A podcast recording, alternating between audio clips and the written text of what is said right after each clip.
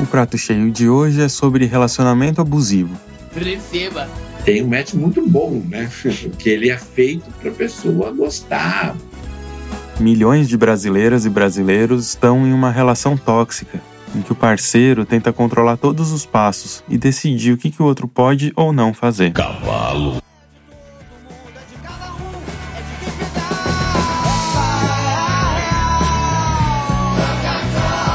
Esse parceiro tenta criar um afastamento em relação ao mundo externo, causa no outro uma sensação de inferioridade. Os caldos Quinor só tem galinhas de qualidade. Galinha que é, mas não é, que só quer aparecer. Não vai pra caixinha de caldo Quinor. Fique com o caldo da galinha certa. E se vale de muita chantagem emocional. Compre batom. Batom, Compre o chocolate da garoto que não sai da boca nem da cabeça. Ao longo das próximas quatro semanas, o Prato Cheio vai discutir uma relação tóxica que afeta boa parte da humanidade. Então tem isso, né? É, é, porque ele, o, o ultraprocessado ele não causa repulsa, por exemplo. Né? Então, se você tem um alimento estragado, ele causa repulsa. Você não, você nem se aproxima dele, né? E o ultraprocessado é o contrário. Ele é extremamente sedutor. Quase seis anos depois, a gente volta ao tema das nossas primeiras reportagens: ultraprocessados. Chegou a hora de desconstruir esses produtos, criados à base de engenharia e marketing.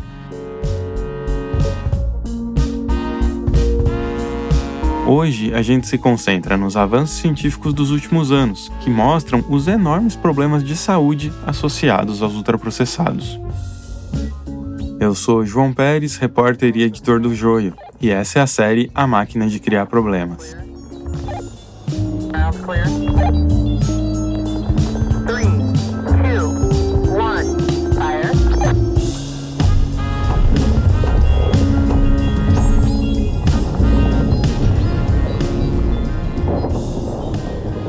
A gente volta então às origens, a uma sala da Faculdade de Saúde Pública da USP. Lá a gente encontra o Carlos Monteiro, que é professor sênior na faculdade e coordena o Núcleo de Pesquisas Epidemiológicas em Nutrição e Saúde, o NUPENS. Dessa vez eu fui até lá com a Maíra Matias, também repórter do Joio. No começo, foi um processo mesmo aqui nosso, da discussão nossa, assim, algumas pessoas de fora, mas que estavam aqui com a gente, trabalhando aqui, ou que tinham uma relação muito grande, né? Mas nos últimos dois, três anos, é, teve uma, uma apropriação assim dessas ideias e tal por vários grupos e pessoas muito competentes. O Carlos Monteiro é o criador da Nova, junto com a Renata Levi, professora da Faculdade de Medicina da USP. Essa é uma classificação que divide os alimentos pelo grau e pelo propósito de processamento industrial. A classificação foi proposta inicialmente em artigos entre 2008 e 2009. Hoje a gente consegue dizer com mais segurança algo que ainda não estava claro quando o joio começou. A nova é um grande acontecimento do mundo da ciência no século XXI. O que a gente sabe é não só que o ultraprocessado ele é o principal motor dessa epidemia de obesidade, etc., que está acontecendo, isso é o problema, não é que aconteceu, está acontecendo, né? Nos vários países, em diferentes momentos e tal. Agora, é, não só que ele é responsável, mas que ele é responsável por vários mecanismos e, vários deles que não são é, que a indústria não pode modificar, é, que, que, existe um impedimento da indústria modificar parte desses mecanismos. Alguns talvez ela possa, mas ela não consegue modificar todos, porque esses mecanismos estão associados com o lucro que ela tem. Lá no primeiro episódio do Prato Cheio, em 2020, a gente discutiu o conceito de ultraprocessado. E na hora de pensar essa série, a gente voltou nesse conceito, o que foi bem útil para lembrar de muitos aspectos importantes. Vamos lá. Alimentos ultraprocessados são formulações industriais tipicamente prontas para consumo, feitas com inúmeros ingredientes, frequentemente obtidos a partir de colheitas de alto rendimento. A base do ultraprocessamento é você destruir o alimento e remontar o alimento, né? Quer dizer, é você destruir alguns alimentos, alguns poucos alimentos que são de baixo custo, E não adianta, eles não, você não vai ter dezenas de alimentos de baixo custo, não tem, porque está ligado à coisa da agricultura, tudo isso. Então você tem algumas sementes, algumas coisas que você consegue mudar, etc., e e aumentar a produtividade. É o caso de açúcares e xaropes, amidos refinados, gorduras, isolados proteicos e restos de animais de criação intensiva. Mini Chicken Turma da Mônica Perdigão. Tudo como criança gosta. Ultraprocessados usualmente contêm pouco ou nenhum alimento inteiro em sua composição, além de serem fartos em açúcar e gorduras e carentes de fibras e micronutrientes. Essas formulações são feitas para serem visualmente atrativas, terem um aroma sedutor e sabores muito intensos ou irresistíveis, usando para tais finalidades combinações sofisticadas de flavorizantes, corantes, emulsificantes, edulcorantes, espessantes e outros aditivos que modificam os atributos sensoriais. É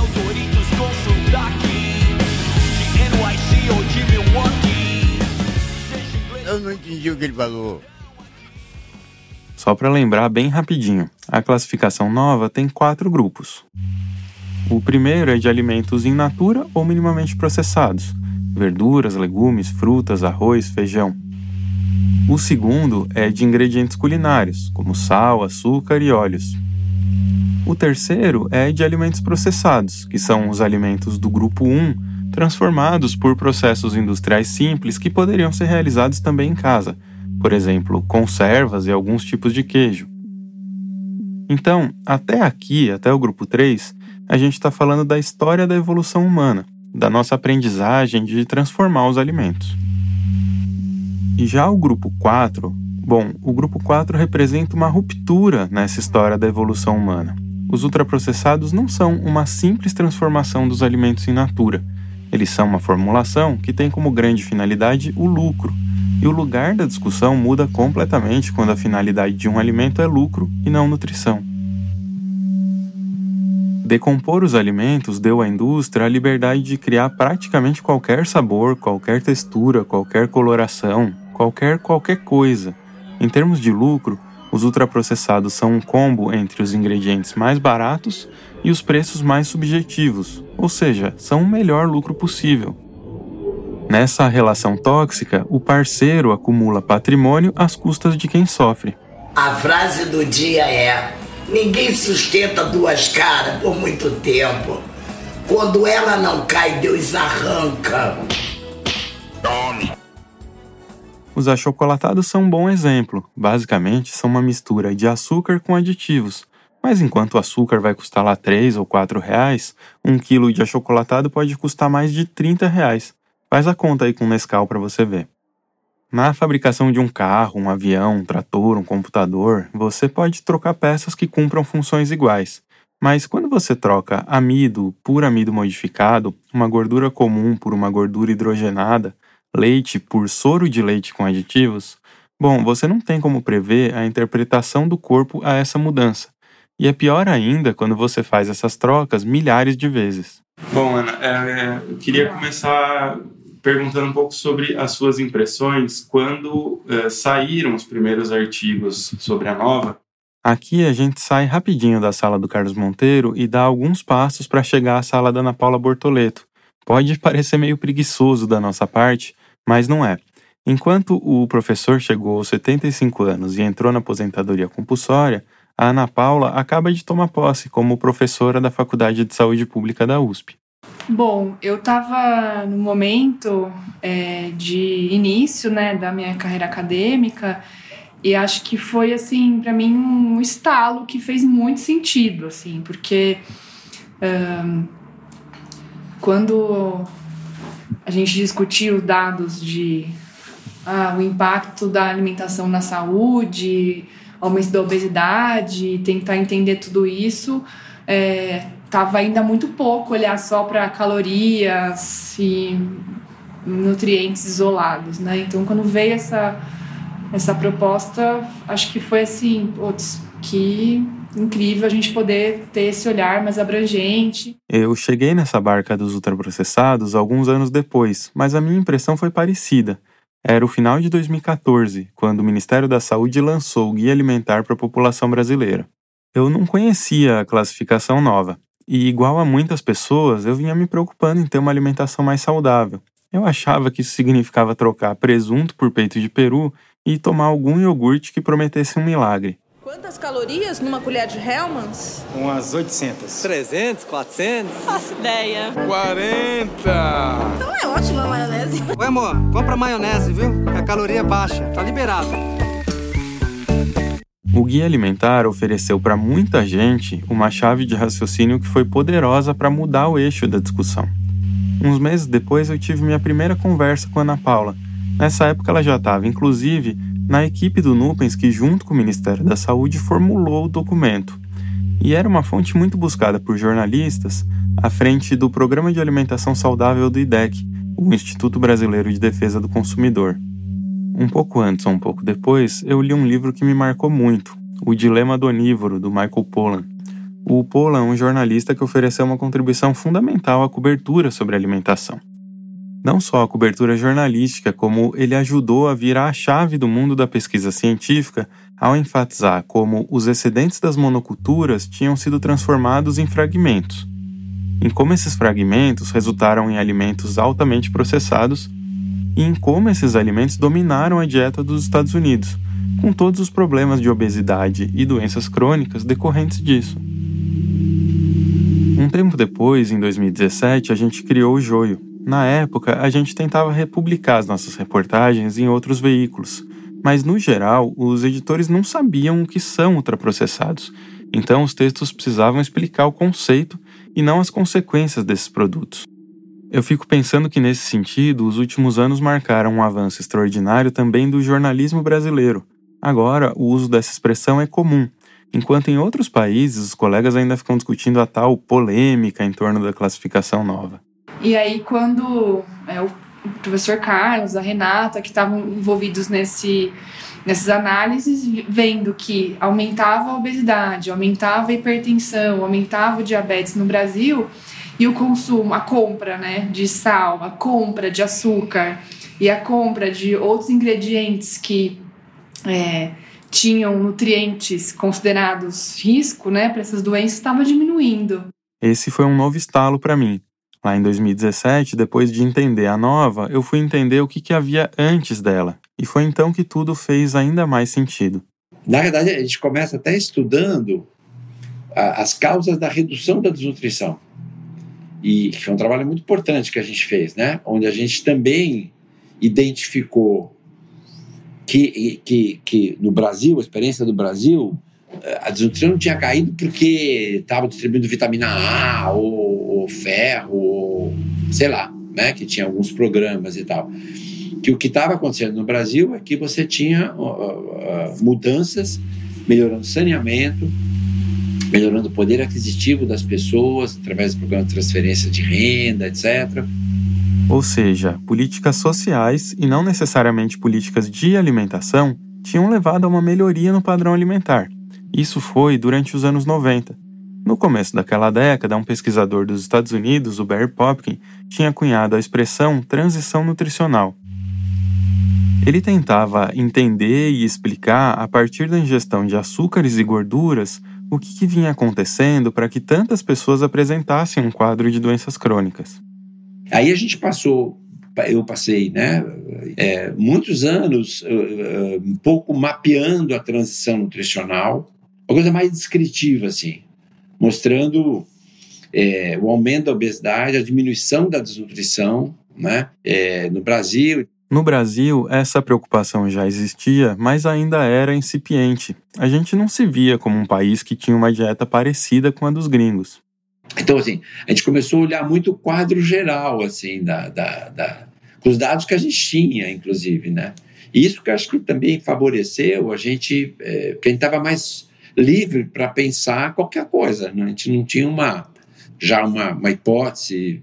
E não adiantava procurar pelo em ovo. Ou melhor, com certeza, o ovo é que não era o culpado. Eram mudanças, e a gente estava atrás de uma mudança grande, não um negócio pequeno, né?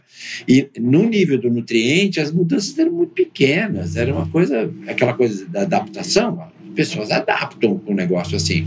Mas quando você muda completamente, Quer dizer, quando você deixa de preparar a alimentação e come aquele produto pronto para consumo, né? Mudou um monte de coisa. A hora que você come, enfim, é uma mudança muito grande, né? E aí é que a gente começou, a, enfim, a, a, a desenvolver a classificação. Então, acho que ter essa sacada e olhar para. Vamos olhar o que está aumentando, então, e poder é, entender esses mecanismos, acho que isso foi, assim, incrível. E acho que essa é uma coisa que é pouco falada também, né, dessa Sim. história, da onde que veio essa ideia, de como, como que isso surgiu também. Certo. Bom, na volta do intervalo a gente conversa sobre a origem dessa ideia. Demais! No joio, informação e formação andam de mãos dadas. Informar e formar são as nossas apostas para fazer frente ao desafio de construir um novo sistema econômico que coloque o bem-estar das pessoas, dos animais e do planeta no centro. É por isso que estamos lançando o Joio Formação. Nesse novo núcleo do Joio, nós vamos traduzir o conhecimento e práticas do jornalismo investigativo em experiências educacionais para diversos públicos. E o primeiro curso acaba de sair do forno. Animou? Acesse o site para saber mais: joioformação.com.br. O núcleo do Carlos Monteiro começou a analisar os dados da Pesquisa de Orçamentos Familiares do IBGE, a POF, que é um levantamento sobre o gasto das famílias, então não é uma pesquisa sobre nutrição. Aí a gente foi fazendo a classificação, começou com três grupos, com quatro e tal. Aí a gente viu assim que a dificuldade mesmo era separar processado de ultraprocessado. Agora, o processado e o ultraprocessado, que até no começo era um grupo só, a gente separou e falou: bom, é, é, basicamente esse aqui tem alimento inteiro, é a base de alimento, e esse aqui é a base de substâncias alimentícias. Né? Essa é a grande diferença. Peraí, que essa não é uma questão trivial. Sem essa separação, provavelmente a nova teria morrido já na infância. Os pesquisadores olharam os dados sobre o que, que vinha mudando na compra das famílias brasileiras. Eles analisaram os grupos de produtos que mais vinham crescendo. Mas e aí, o que fazer com isso? Na época, o Nupens era formado por epidemiologistas, basicamente. E epidemiologistas têm como missão encontrar o vetor das doenças, aquilo que causa as doenças. Como a gente viu, os pesquisadores de outros países consideravam que o aumento do consumo de açúcar e gordura era a chave para explicar a mudança, mas ninguém come só açúcar ou só gordura. E esses dois itens também estão no queijo, no leite, em bolos. Então essa diferença sozinha não podia explicar a raiz do problema. Um elemento que ajudou a mudar a história foram as listas de ingredientes. Os pesquisadores foram buscar nas listas alguma coisa, algum elemento que pudesse explicar a diferença entre os dois grupos de produtos. Depois a gente começou a ver que é, uma série de substâncias, né, que tipo isolado proteico, amido modificado, gordura hidrogenada, só aparecia nesse grupo, né? Porque outra vez você não precisa para aquele grupo do processado, você não precisa, que ele vai dar um gosto ruim e tal, porque processado ainda é muito parecido com o alimento, né? Ele não é uma coisa artificial, vamos dizer assim. E foi aí, nesse lugar, que eles fincaram uma bandeira e traçaram a divisa entre processados e ultraprocessados. Eles precisavam criar uma classificação que fosse operacional, ou seja, que pudesse ser facilmente utilizada por pesquisadores em qualquer lugar do mundo para estudar a transição nutricional. Com a popularização da nova, muita gente tenta usar a classificação para determinar se um produto é ultraprocessado ou não, o que é perfeitamente execuível, mas o objetivo da classificação não é determinar a ingestão individual desse ou daquele produto, é olhar para padrões alimentares no nível populacional. Então, se um determinado produto causa dúvida sobre ser ou não ultraprocessado, isso não tem lá uma grande relevância. Eu, pelo menos, penso o seguinte: se eu estou na dúvida, é sinal de que o melhor a fazer com esse produto é evitar, tanto faz se ele é ultraprocessado. De toda maneira, como a gente vai ver ao longo da série, o avanço das evidências científicas só reforça o que a gente sempre disse, que essa não é uma questão individual. Cruzar sozinho essa tempestade é impossível. No mundo da nutrição, a nova obrigou a repensar, a olhar para marcadores de saúde que eram diferentes dos marcadores tradicionais. Pois é, eu, eu vejo que uma das resistências é justamente de historicamente a gente tem indicadores clássicos que explicam a relação da alimentação com doenças. Por exemplo, é, índice glicêmico, né? São marcadores clá marcador clássico de dizer quanto tá, isso está relacionado com impacto nas doenças, mas que quando a gente vai olhar para uma, uma, um conjunto de alimentos, digamos assim, é, que são considerados saudáveis, podem ter altos índices glicêmicos, mas não são eles que estão relacionando com doenças. A nova criou resistências porque ela mexe num pilar da ciência da nutrição. Essa ciência, como o nome dela mesmo já diz, nasceu no século XIX com as descobertas muito interessantes sobre macronutrientes como carboidratos, lipídios e proteínas, e os micronutrientes, que são vitaminas e minerais.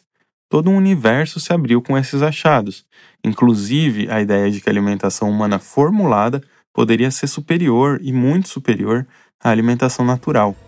Até pouco tempo atrás, era dominante na nutrição a ideia de que toda caloria é igual, não importa se veio de um morango ou de uma bolacha imitação de morango.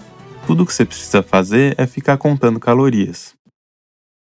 Eu acho que tem uma dificuldade também de olhar para padrões alimentares versus olhar para alimentos isolados. Uhum. E, e aí conseguir entender como que padrões alimentares estão é, impactando doenças versus alimentos individuais, isso também é muito difícil, né? E aí acho que tem essa resistência. Não, e é uma resistência até que compreensível, né? Imagina que você passou a vida estudando ômega 3 ou abacate, Aí vem uma turma e fala que a explicação está nos padrões alimentares e não nos alimentos isolados, muito menos nos nutrientes isolados. É de tirar o chão de qualquer um. A frase do dia é: expectativa é que nem paçoca, do nada esfarela. Sensacional! Sensacional! Numa conversa, uns cinco anos atrás, o Carlos Monteiro estava bem otimista ele avisou que estavam por sair os primeiros resultados de estudos de coorte que analisavam a relação entre ultraprocessados e doenças crônicas. Coortes são estudos feitos com grandes amostras populacionais e por um período longo. Por exemplo, você seleciona 100 mil pessoas e todos os anos, durante 3, 4, 5 décadas, vai coletando os dados dessas pessoas.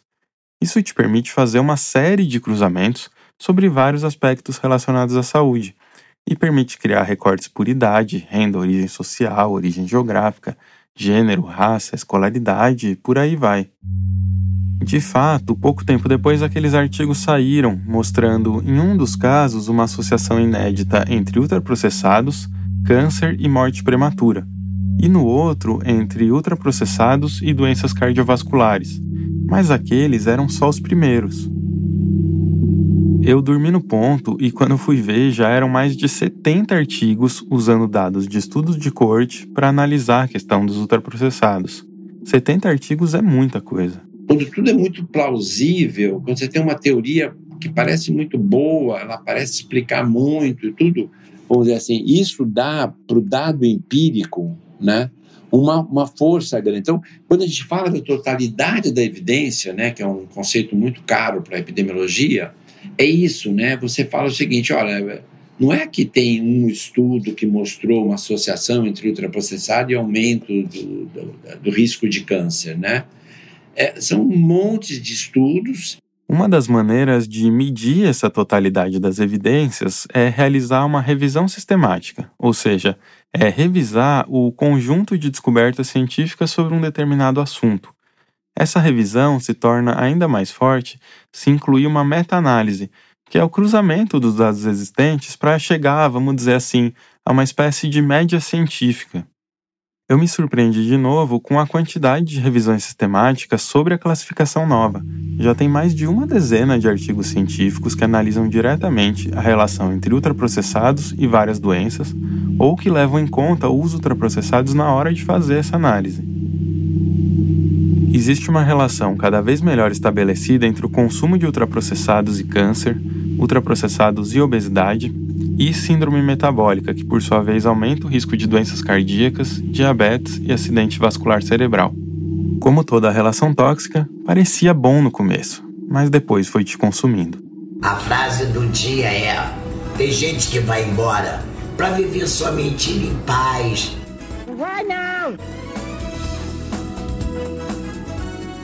Hoje, o Carlos Monteiro e a Renata Levi integram a lista global de pesquisadores com maior número de menções em trabalhos de colegas. O professor tem quase 74 mil citações, e quase metade delas foi depois de 2018, o que mostra uma aceitação crescente da nova no mundo científico. Na metade de 2019, eu fui a um evento sobre ultraprocessados promovido por uma turma contrária à classificação nova. Ataques dali, ataques daqui, até que um dos pesquisadores disse que não dava para continuar fingindo que os ultraprocessados não existem. Os colegas ficaram furiosos. Disseram que ele estava adotando a terminologia do inimigo. Sim, do inimigo. Bom, para mim, aquele foi um sinal de que o paradigma estava mudando, de que os pesquisadores que negavam a importância da nova eram cada vez menos e cada vez mais isolados. Fala que não é, tá tudo bem, isso aí é faz parte né, da, da uh, o negacionismo, né? Você dizer, não, isso não existe, não, né? Tal. Ah, agora, eu acho que a gente já passou esse terreno. Quem continua falando esse tipo de coisa é a gente que aí é mesmo conflito de interesse, essa coisa. Essa mudança de patamar marca uma transição importante no debate, porque a gente pode deixar os negacionistas de lado e se concentrar em divergências muito mais qualificadas. O Carlos Monteiro dessa vez estava reflexivo sobre um debate realizado dias antes com o Kevin Hall, pesquisador dos Institutos Nacionais de Saúde dos Estados Unidos. Ele queria que a gente visse esse debate. O Kevin Hall é importante porque encaixou uma peça que faltava no quebra-cabeças dos ultraprocessados.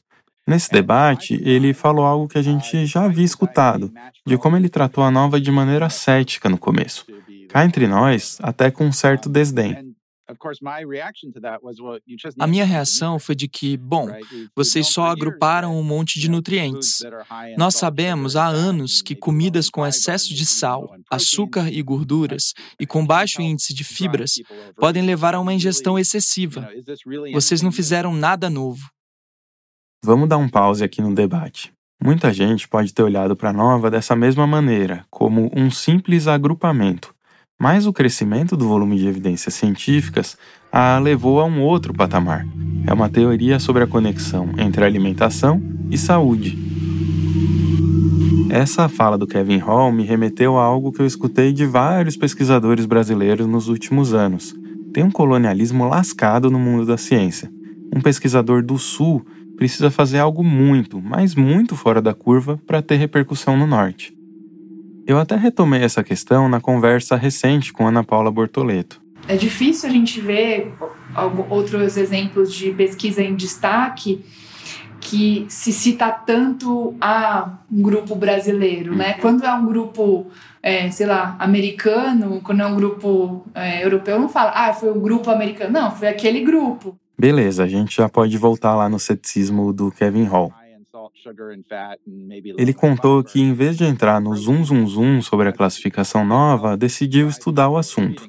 Foi montado o primeiro e único ensaio clínico controlado sobre ultraprocessados. Mas o que, que isso significa? Um grupo de 40 pessoas foi mantido no Centro de Pesquisa dos Institutos de Saúde durante quatro semanas. Em metade desse período, eles comeram uma dieta sem qualquer ultraprocessado. Na outra metade, uma dieta somente de ultraprocessados. As dietas eram praticamente equivalentes em termos de calorias e de nutrientes. O Kevin Hall esperava provar que os ultraprocessados são iguais a qualquer alimento. Para minha surpresa, apesar de as duas dietas serem equivalentes em termos de nutrientes que podem levar a uma ingestão calórica excessiva, a dieta ultraprocessada conduziu a um excesso de ingestão calórica ao longo dos 14 dias em torno de 500 calorias por dia. 500 calorias por dia significa um ganho de pouco mais de 100 gramas. Em um ano, são quase 4 quilos. Em uma década, 40 quilos. O estudo do Kevin Hall foi publicado em 2019 e representou um salto na aceitação da nova dentro da comunidade científica. De lá para cá, o trabalho dele foi citado em quase 1.200 artigos científicos. A importância foi comprovar que os ultraprocessados levam sim a uma ingestão calórica excessiva. Mas isso também abriu uma nova fase de questionamentos naturais no mundo da ciência. Quais são os mecanismos que explicam isso?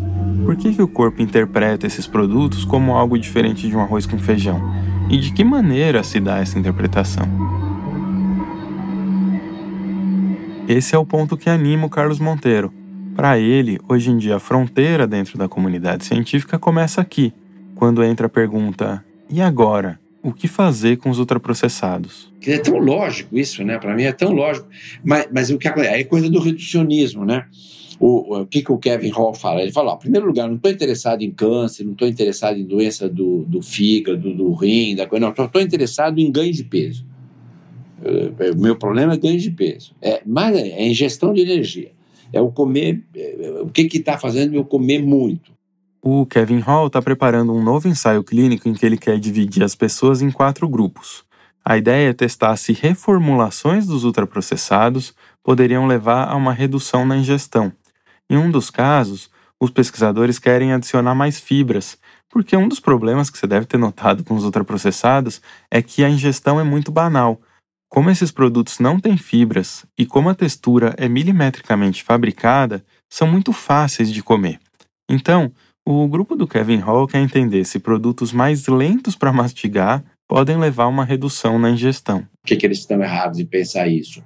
É que não é uma coisa só, não é uma coisa simples, né? E que, e, e que basicamente o que acontece é que a lucratividade do processo ela tá na, na, ela é totalmente proporcional aos prejuízos ao, uhum. é, que, que, que aquele processo ocasiona. Então, assim, é, é uma coisa, eu aumento o lucro, eu pioro a, a qualidade da alimentação do ponto de vista dessas doenças crônicas, né?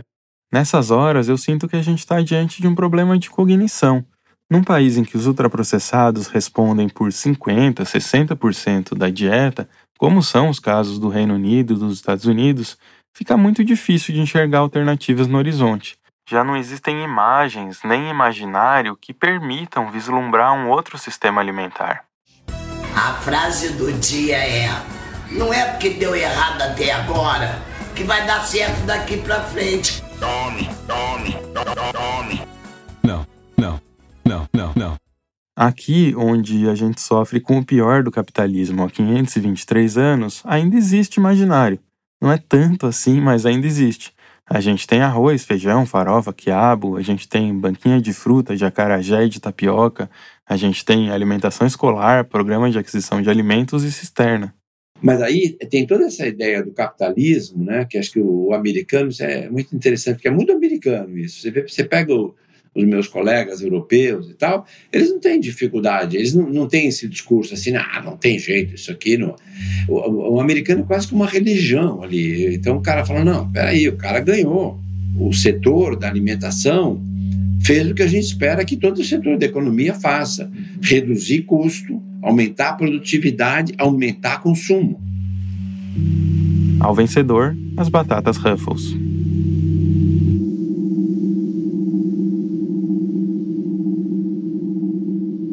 O joio e o prato cheio são mantidos com apoio de organizações da sociedade que atuam na promoção da alimentação adequada e saudável.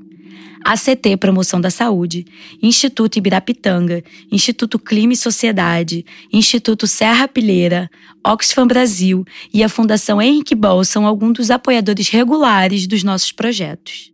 Então vamos passar aqui para o nosso próximo convidado, João Dornelas. Dança, gatinho, dança!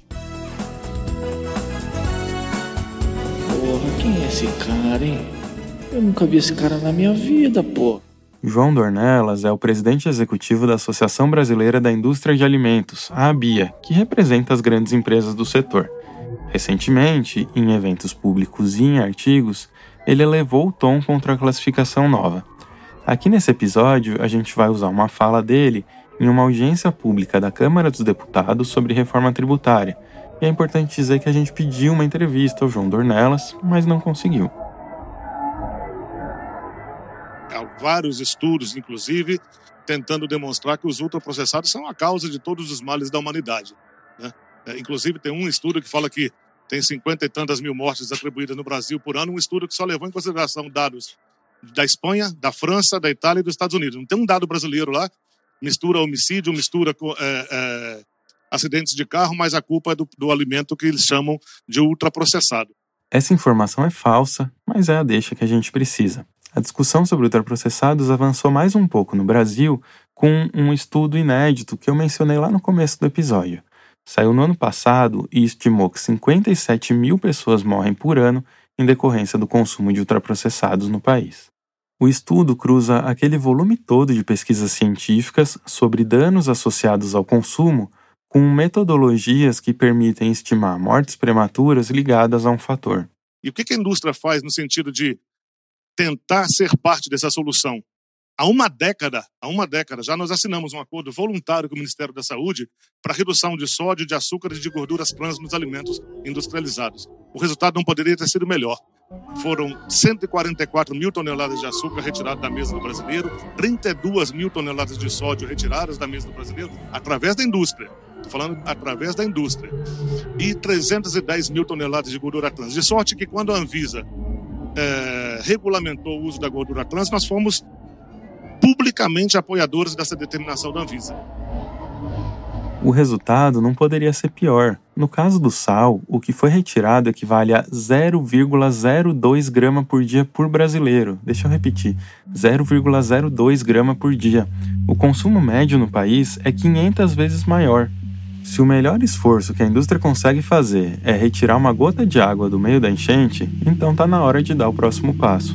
Dançou, gatinho. E a Anvisa regulamentou as gorduras trans com mais de uma década de atraso, atraso causado por lobby, inclusive. Pelo menos 330 mil brasileiros morreram em decorrência do uso de gorduras trans ao longo desse período de inação. Distorcer informações sobre os ultraprocessados lá por 2015 e 2016 seria uma coisa bem ruim mas discutível. Em 2023, fica aparecendo muito com uma outra história que a gente já viu. Nossos números caíram por todo o país. Adolescentes estão parando de fumar. Assim, nosso lucro vai para o espaço.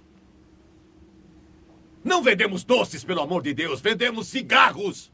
Eles são legais, estão disponíveis e viciam. Isso já é meio caminho andado para nós.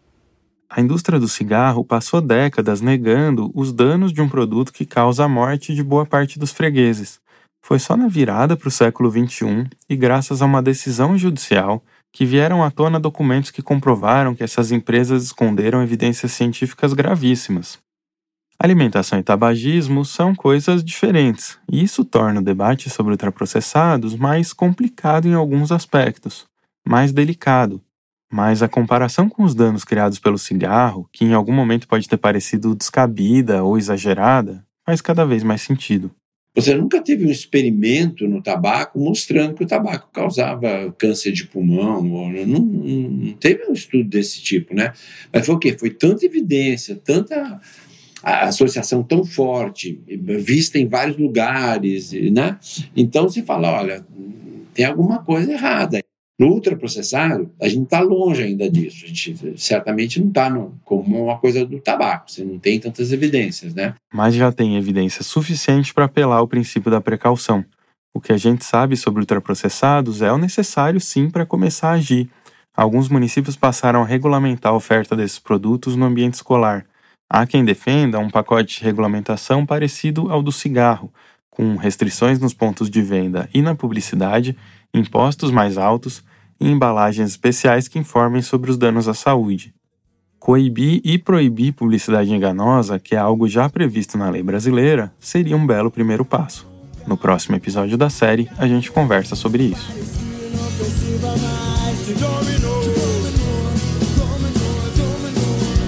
A pesquisa para esse episódio foi feita por Maíra Matias, Milena Mello e por mim, João Pérez. Eu fiz também o roteiro.